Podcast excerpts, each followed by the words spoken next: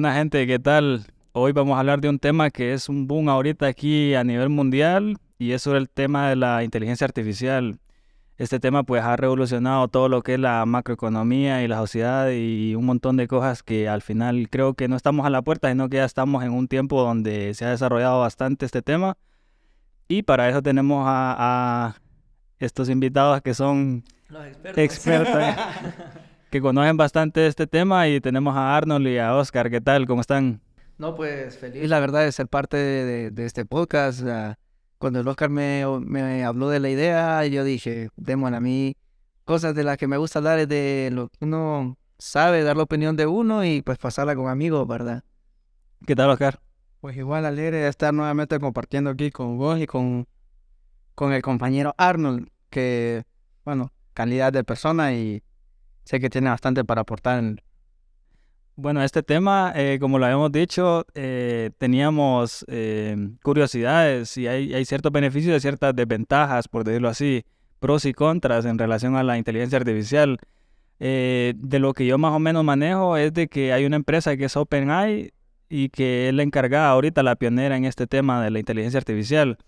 Pero para, para comentar algunos beneficios o cosas que día a día están presentes en, nuestra, en nuestro diario vivir, podremos decir de que de que la inteligencia artificial la podemos eh, obtener con beneficios en el caso de los hospitales, por ejemplo. Cuando llevan registros, la inteligencia artificial pues puede generar una base de datos de manera más rápida y eficiente y eso pues sería beneficioso obviamente para tanto para la sociedad como para el hospital.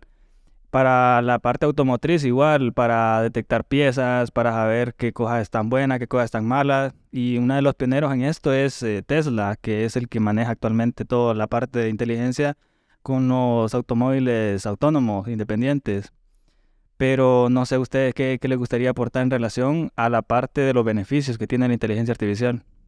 Pues aportando un poco ahí, o sea, empezando un poquito por el comienzo, como decía un filósofo. Cuando uno piensa en inteligencia artificial, se le viene lo primerito de las películas, ciencia ficción, va cuando pensar en Terminator, Skynet, que nos van a del futuro. Del futuro, que nos van a... Pero la verdad es que es algo que ya está, pues ya está ahorita y uno no tiene que pensar ni en mil años, ni en cien años, y no que la inteligencia artificial ya, ya existe y ya existía. Entonces, para mi opinión, la verdad es que es algo de que sí, sí sirve. Solamente que como todo en la tecnología, se nos viene a pasos agrandados. Entonces uno tal vez se viene tan rápido y tan de la nada que hay veces que el mismo ser humano, pienso yo, que no lo asimila, medita del todo, sino que solo lo quiere, uy, tenemos inteligencia artificial, pero ojito, yo digo que la inteligencia artificial hay que saber para qué aplicarla y como decís vos en esto de hospitales y todo, pues, pues yo digo que sería algo excelentísimo para por lo menos agilizar ciertos em, procesos. Procesos, pues, sería un buen pro. Pero así como un pequeño contra sería de que le quitarían el trabajo. Eso es uno de los principales defectos. Pero como lo decía Onam, eh, vaya, en el tema automotriz, los escáneres, te facilita bastante el trabajo. O sea, independientemente el mecánico siempre va a tener que hacer lo mismo, quizás con menos esfuerzo, porque ya vas a ver cuál es el, el, detalle, por así decirlo. Ahora, eh, básicamente en el tema médico viene siendo similar, porque, o sea, va a hacerte una resonancia o algo, es como que te estás escaneando tu cuerpo y tienes una fractura y cómo vas a proceder a tratarlo. Pero igual, o sea, independientemente se puede aplicar lo que es la inteligencia artificial en muchos ámbitos también, que generalmente lo que viene a hacer es eh, facilitar el trabajo a las personas. Pero vaya, por ejemplo, todo esto de la inteligencia artificial ya estaba presente y no nos habíamos dado cuenta. Por ejemplo, cuando vamos a desbloquear el teléfono y el, el Face ID en, en los iPhone, eh, te bloquean el teléfono, todo eso es parte de la inteligencia artificial y tal vez nosotros no sabíamos. Pero vaya, ahorita está esto del chat GPT, que es uno de los más famosos actualmente y que le están haciendo actualizaciones. Pero vaya, si nos vamos a, investigar de qué forma es que toda la inteligencia artificial se considera inteligencia por ser la misma, eh, la inteligencia artificial en pocas palabras la hacemos nosotros. Entonces, porque vaya, estaba, estaba leyendo de que se puede considerar erróneo decirle inteligencia artificial, porque al final de cuentas son los mismos datos que nosotros proporcionamos a una computadora o a un software para que éste recopile toda esa cantidad de información y después poder generar eh, en base a algoritmos, en base a, a nosotros mismos, poder generar información. Entonces muchas empresas que, así como esta de OpenAI, que manejan una gran cantidad de datos, eh, consideran los datos más importantes, incluso como el petróleo, decía el artículo. O sea, es tan importante ahora en la actualidad, tanto para el comercio, para estas industrias, tener datos de las personas, eh, porque a través de ellos pueden generar y avanzar en cuanto a la inteligencia artificial. Eh, vaya, otra de las empresas más importantes en este tema es Facebook. ¿Por qué razón? Porque tiene 2 mil millones de usuarios. Imagínate la cantidad de información que ellos tienen, o sea, todos los datos que ellos tienen de cada persona y la cantidad de, fotografías, de likes, de me gusta.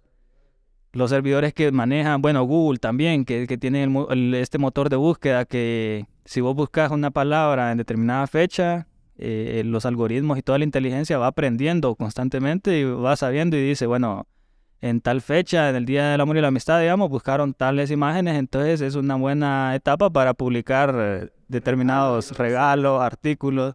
Entonces, de esa manera también benefician a ciertas empresas y, solo estas empresas que tienen esta cantidad de datos se dan ese lujo de poder manejar toda esa información a beneficio económico y a beneficio también eh, del comercio y del monopolio. Por ejemplo, yo con Oscar hablaba de eso, de que de repente lo que vos nombraste, ¿va? Cuando hablas de Siri, en otra que de Microsoft es Alexa, Alexa, eh, pues esas tienen una cierta programación, pero te lo vende como inteligencia artificial. Asistida en este caso. O sea, se puede decir que es una inteligencia como de asistente. Sí, pero que brinda de asistente porque cuando yo compré una PC y vi que tenía esto parecido a Siri, de, su asistente personal, de repente hay cosas que uno dice, ah, lo voy a preguntar si es cierto, que si sabe la respuesta de tal, tal cosa. Entonces hay cosas que te la responde o el mismo programa te tira, pregúntame tal cosa o decime que te cueste un chiste. Pero es porque está programada para eso. Pero si vos venís y le decís, eh, quiero un ejemplo, quiero curar tal enfermedad.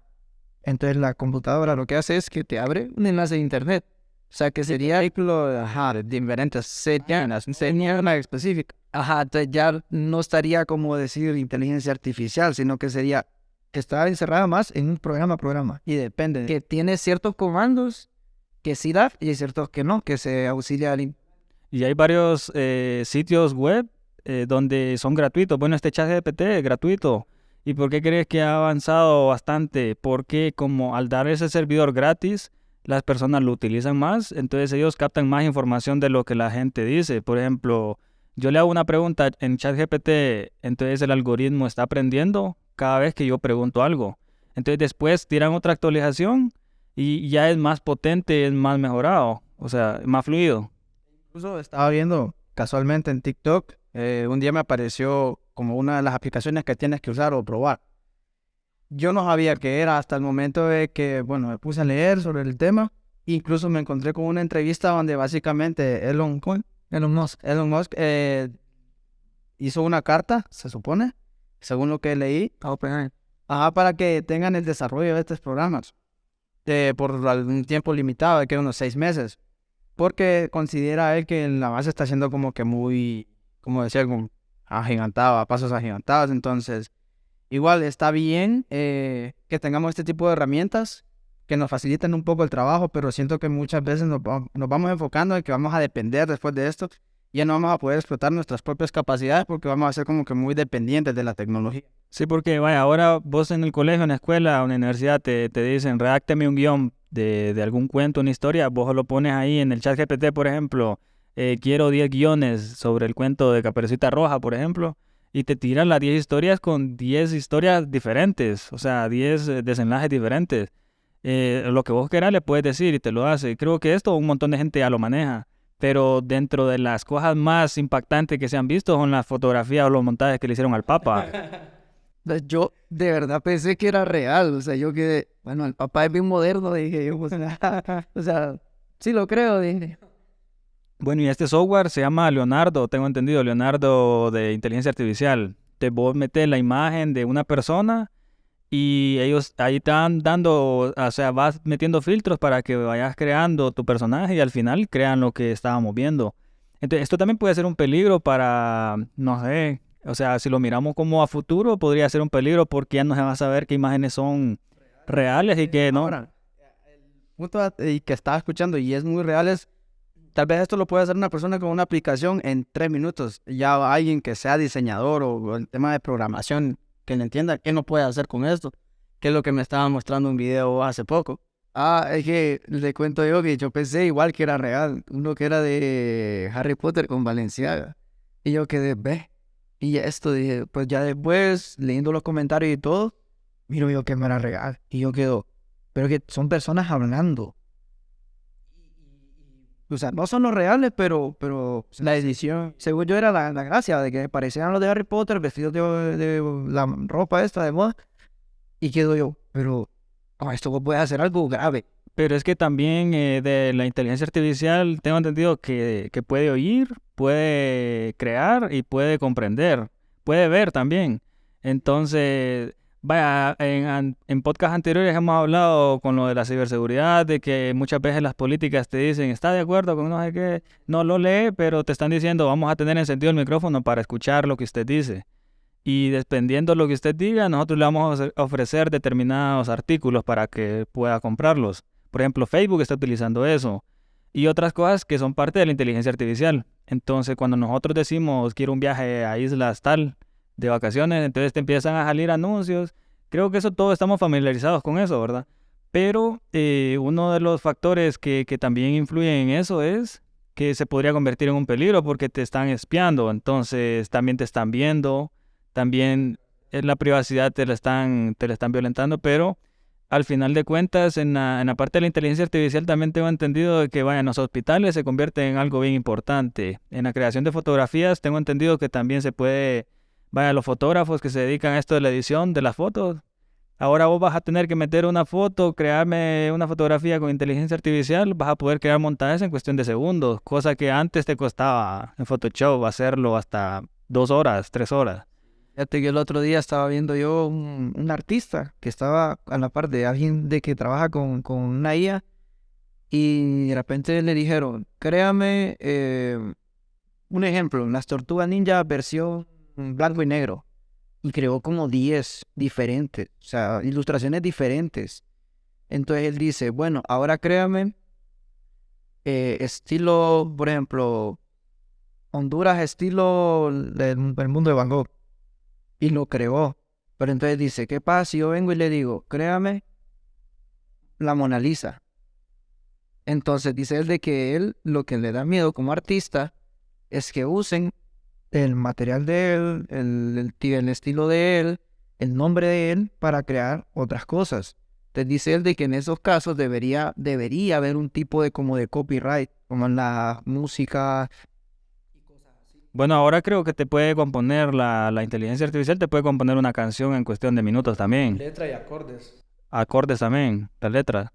Imagínate, leyendo yo así como que cosa que a vos te costaba. ya no me van a contratar. Y es cierto, vaya, otra, otra cosa que, que pasamos desapercibido y que ya se existía era en los videojuegos. Por ejemplo, este, el Smash, Smash Bro. Smash Bro. Bueno, ahí estaba que cuando vos jugabas con la PC, CPU te salía en el usuario, él iba aprendiendo cuando vos empezabas a jugar.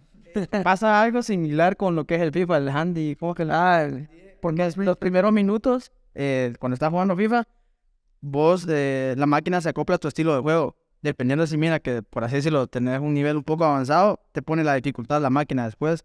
Y muchas veces uno, bueno, yo soy de las personas que me quejo y le grito al árbitro, aunque son jugadores que yo manejo, pero, o sea, hay partidos que los hayas fáciles y hay partidos que los hayas difíciles después, pero vos decís como que, ¿por qué? sí, Y siempre ha habido esa... Y, y los personajes aprenden, vaya, en, el- en este juego que te digo, estaban jugando dos personas con el Pikachu y lo habían entrenado bastante tiempo, entonces ya por último no podían ganarle, o, porque había aprendido tantas los, lo- los, los pasos que ellos seguían para poder ganar que al final se convirtió en imposible poder ganar. Y según esta, esta empresa de OpenAI, eh, hubo un récord que rompió la inteligencia artificial hace poco, que fue el de Dota 2, un, juego, un videojuego que es de estrategia, o sea, solo se puede jugar en multijugador. Y se pusieron cinco personas a jugar contra la IA y le ganó. Entonces, imagínate que lo coloquen en otra, en otra situación, en otra circunstancia y que sea superior al humano. Ese es el detalle de una guerra. Imagínate una guerra. Este mismo Elon Musk eh, habló de, de, de, qué tan ah, avanzada estamos en la tecnología. Dijo que no estamos tan lejos del futuro. porque Ahora es tan fácil como lo que hablábamos del Face ID. El sistema que te traen los teléfonos lo puedes instalar en un drone cualquiera Solo instalas una bomba, puedes hacer algo que escanee un edificio, por ejemplo, y que te busque a la persona a la que querés hacerle daño a través del reconocimiento facial. Y solo utilizan esto y el... ahí te la hay. Con mascarilla, van a andar con mascarilla todo el día. también lo, lo que decía vos de reconocimiento facial, em, cuando hablas de, de, reconocimiento facial, igual es una programación que tiene el, el, el programa. Pero yendo más allá de, de eso, siempre se busca como el ser humano busca como humanizar la tecnología, los animales, todo. O sea, el ser humano quiere que sea parecido o igual a un ser humano.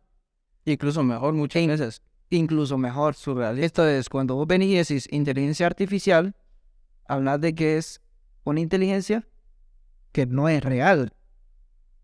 Pero el ser humano siempre busca eso. Entonces, cuando hablas de ChatGPT, hablas de un, una un programa donde tiene bastantes algoritmos. Entonces, en estos algoritmos vos venís y decís, eh, le quiero preguntar sobre, vaya, cómo conquistar una mujer, digamos. Eh, le pones vos, quiero conquistar una mujer. Entonces él te va a responder, eh, bueno, tenés que ser así, tenés que ser así.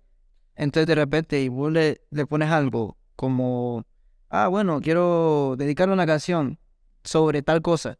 Te lo contesta. O te la escribes no, no existe. Sí, entonces la situación es como el chat GPT es de que no es como que vos vengas y, un buscador normal. Se puede decir que es como un buscador, pero no. Y ahí es donde tenés que tener cuidado cuando miras un servidor que es tan bueno y vos te dices, pero ¿y por qué es gratuito? Y es por esa razón, ¿sabes quiénes aplican bastante eso? Los chinos. Por ejemplo, hubo un tiempo en Facebook, estuvo de moda estos filtros que vos ponías tu cara y te la tiraba en, en, vejez, te la tiraba en niño y todo el mundo haciéndolo y era gratis. Pero ¿qué es lo que estaban haciendo los chinos? Estaban recopilando todas esas caras para después crear más aplicaciones que te pudieran crear montajes. Entonces hay aplicaciones que te ponen pelo, que te ponen lente, que te... Y uno dice, pero ¿y por qué son gratis? Y es porque están recopilando una gran cantidad de información y la única forma para llamar la atención es brindando el entretenimiento a las personas a través de sus propios datos. Entonces, por eso es que se considera ahorita... exacto, actualmente se considera los datos personales como el petróleo. O sea, así de importante están para las empresas que son pioneras en esto de la inteligencia artificial.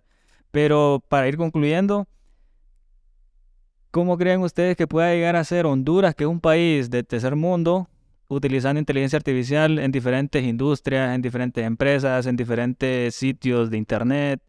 Empresas de, digitales, eh, podría ser los hospitales que estábamos hablando, si tal vez no estamos preparados o si creen que podría ser más bien un error adoptar todo este tipo de inteligencia.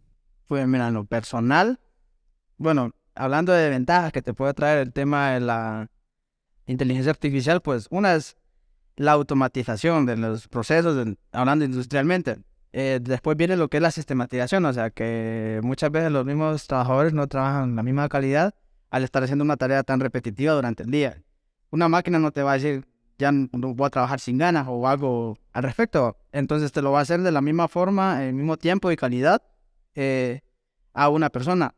Ahora, en lo personal en Honduras, el tema de la inversión en este tipo de máquinas es un poquito costoso, entonces generalmente incluso eh, es lo que hacen empresas transnacionales, contratar en diferentes países, como por ejemplo las maquilas, Importar, para que las personas trabajen en la elaboración de estas prendas, un ejemplo. O en China, por ejemplo, que dicen ahí te ensamblan piezas de tales aparatos electrónicos y todo eso, y entonces le reduce un poco lo que es el costo, al haber una mano de obra tal vez no calificada, pero a un bajo costo. Entonces, eh, sería más que todo el poder de adquisición que tenga una industria. Y habría más desempleo entonces. Es otro detalle, porque al, al, al al entrar la inteligencia artificial como que algo que te ofrece un producto de calidad y que no, no vas a estar como que más que el mantenimiento que le vas a tener que dar a lo que, a lo que compres, no vas a darle un sueldo, no le vas a dar un catorceavo, un aguinaldo.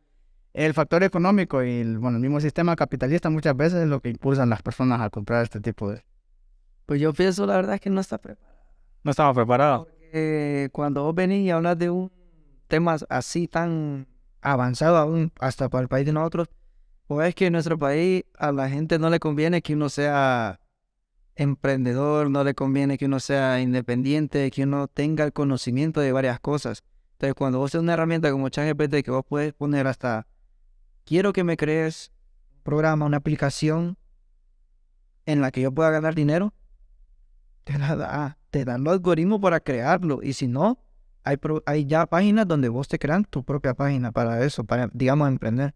Entonces, yo siento que si esto viniera a Honduras, va a ser poco a poco, pero la misma sociedad siento que lo va a tomar como rechazo primero para evitar eso que te digo yo. Porque es que a los de Honduras lo que conviene es que uno esté, nunca esté bien, pues, y no que siempre esté así como abajo, digamos. Entonces, pienso yo que va a costar. ChatGPT, redáctame un mensaje de agradecimiento porque en el podcast llegamos a los 600 suscriptores en el canal de YouTube. Hola a todos. Quería tomar un momento para expresar mi más sincero agradecimiento a cada uno de ustedes por ser parte de nuestro podcast. Hemos alcanzado un hito importante al llegar a los 600 suscriptores en nuestro canal de YouTube. Es gracias a su apoyo y lealtad que hemos llegado tan lejos, y no podemos estar más agradecidos por ello. Nos esforzamos por ofrecer contenido de calidad y entretenido que los mantenga enganchados y esperando el próximo episodio. Guan.